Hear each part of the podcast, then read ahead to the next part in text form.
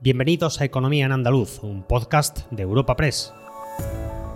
En este espacio repasamos cada semana las principales noticias económicas de nuestra comunidad.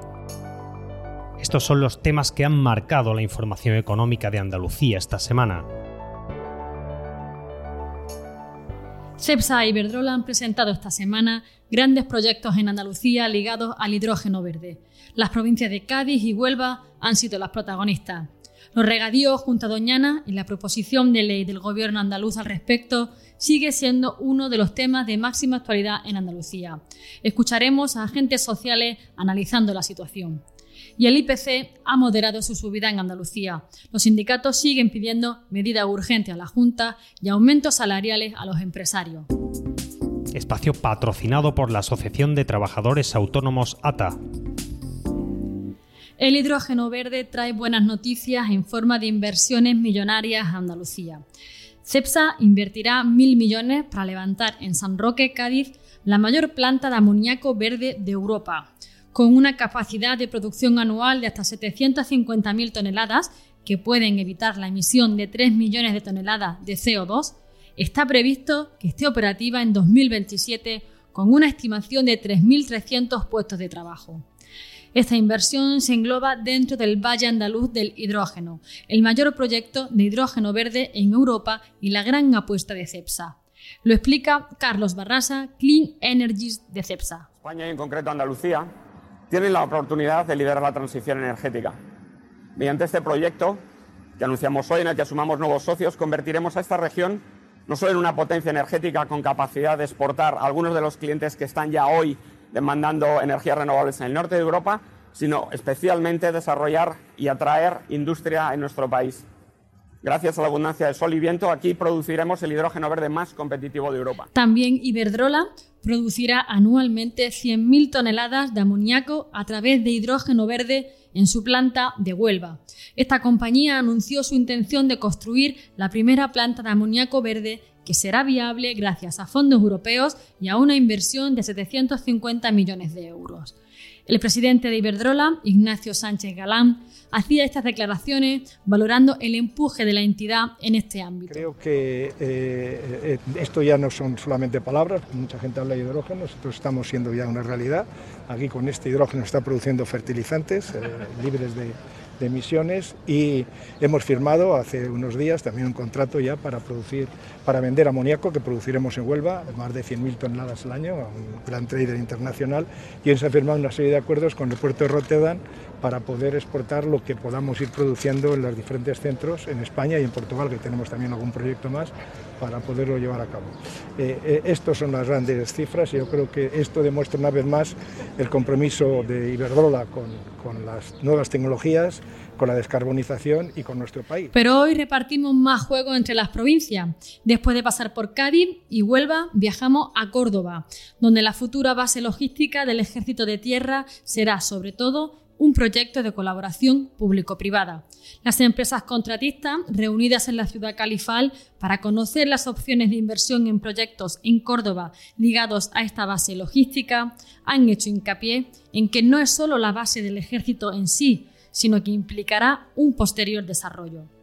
Estas eran las palabras de Gerardo Sánchez Revenga, presidente de la Asociación de Empresas Contratistas con las Administraciones Públicas. Córdoba ha tenido la fortuna, y el ejército ha tenido la fortuna también de tener a Córdoba y de conseguir esa, eh, vamos a decir, expansión que va a suponer para Córdoba todo el establecimiento de la base logística que yo creo que no va a acabar solamente con el, final de la base logística, sino el desarrollo que puede tener posteriormente por las empresas que van a venir a invertir y a desarrollar las funciones que tiene el ejército. Nosotros nos encargamos al principio y con conocimiento de asesoramiento, pero después de colaboración, y este es un proyecto de colaboración público-privada. Cambiamos de asunto para conocer la estrategia de inteligencia artificial de Andalucía. El presidente de la Junta anunció que se aprobará el próximo martes y aprovechó para señalar que la región está viviendo una clara expansión digital en todos los frentes, junto a empresas innovadoras muy comprometidas con este objetivo. Juanma Moreno, presidente del Gobierno andaluz. Vamos a seguir trabajando en línea como lo está haciendo la iniciativa privada. Y a este respecto le puedo anunciar que en el Consejo de Gobierno del próximo martes 20 aprobaremos la estrategia de inteligencia artificial de Andalucía. una de las primeras estrategias de las comunidades autónomas.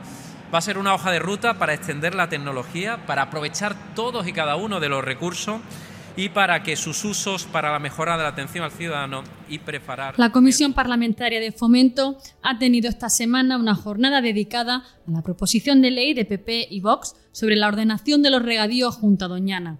Una veintena de agentes sociales, alcaldes y expertos en el tema desgranaron sus posiciones a favor y en contra.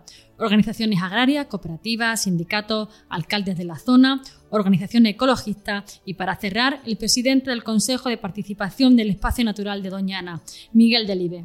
Bajo una tensión evidente entre los diferentes grupos parlamentarios, los comparecientes fueron pasando desde las 10 de la mañana hasta bien entrada la tarde.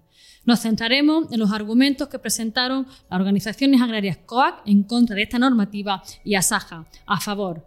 Escuchamos al secretario general de COAC Andalucía, Eduardo López, que pidió la retirada de esta normativa. Nosotros lo tenemos claro. El modelo sostenible es el de la agricultura familiar profesional de pequeñas explotaciones que dependen de la actividad y viven en la zona, teniendo la población en el medio rural y cuidando su entorno.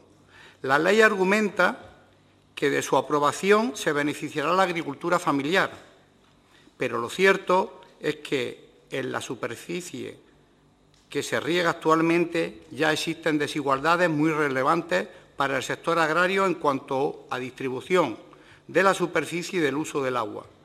El 2,5% de los concesionarios actuales acaparan el 63% de la superficie y casi el 80% del volumen de agua. Y ahora el secretario general de Asaja Huelva, Félix Sanz, que apoyó en su argumentación esta proposición de ley.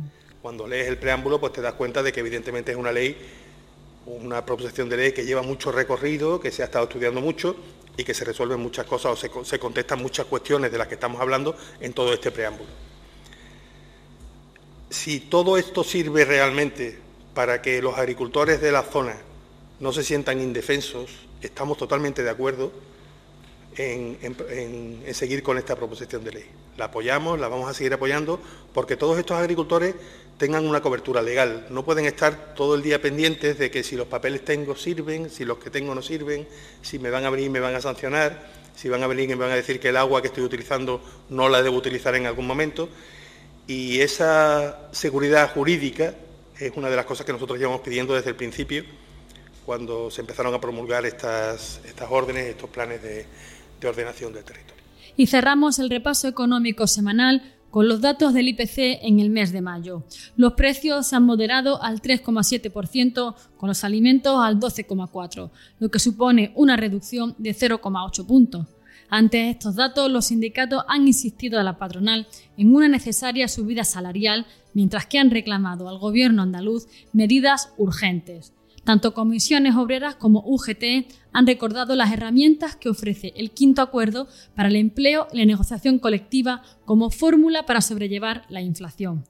Yolanda Carrasco, de Comisiones Obreras, ha criticado que las empresas no repercutan la bajada de precio en sus productos. Toca ahora poner freno a la pérdida de poder adquisitivo de las familias andaluzas, que estamos viendo cómo el coste de la vida ha subido más de un 12% con referencia hace, hace un año.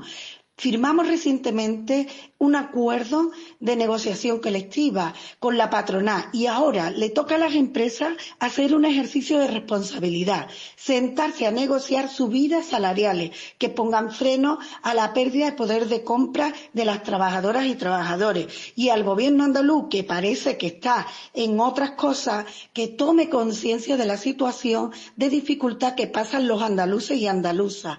Y ponga en marcha medidas que acordamos. Escuchamos ahora a Rafael Gelo de UGT. Su análisis deja ver la diferencia entre la subida salarial de los convenios colectivos y el aumento del IPC. Los convenios colectivos firmados en el ámbito de la negociación andaluza el pasado mes de abril incluyen un incremento salarial ponderado de solo un 2,88%, casi un punto por debajo del 3,7% de la tasa interanual que hemos conocido hoy para Andalucía. Por eso, desde UGT Andalucía pensamos que es inaplazable comprometerse con el quinto acuerdo para el empleo y la negociación colectiva para paliar así los efectos de la inflación sobre las economías domésticas andaluzas. Y hasta aquí el podcast de Economía en Andaluz de esta semana. Les habla Ana Marchal, redactora de Economía en Europa Press Andalucía. Recuerda que puedes encontrar estas y otras muchas noticias económicas en la sección Andalucía en nuestra web europapress.es. Puedes suscribirte a este programa y al resto de podcast de Europa Press a través de Spotify, Apple Podcast, Evox o Google Podcast.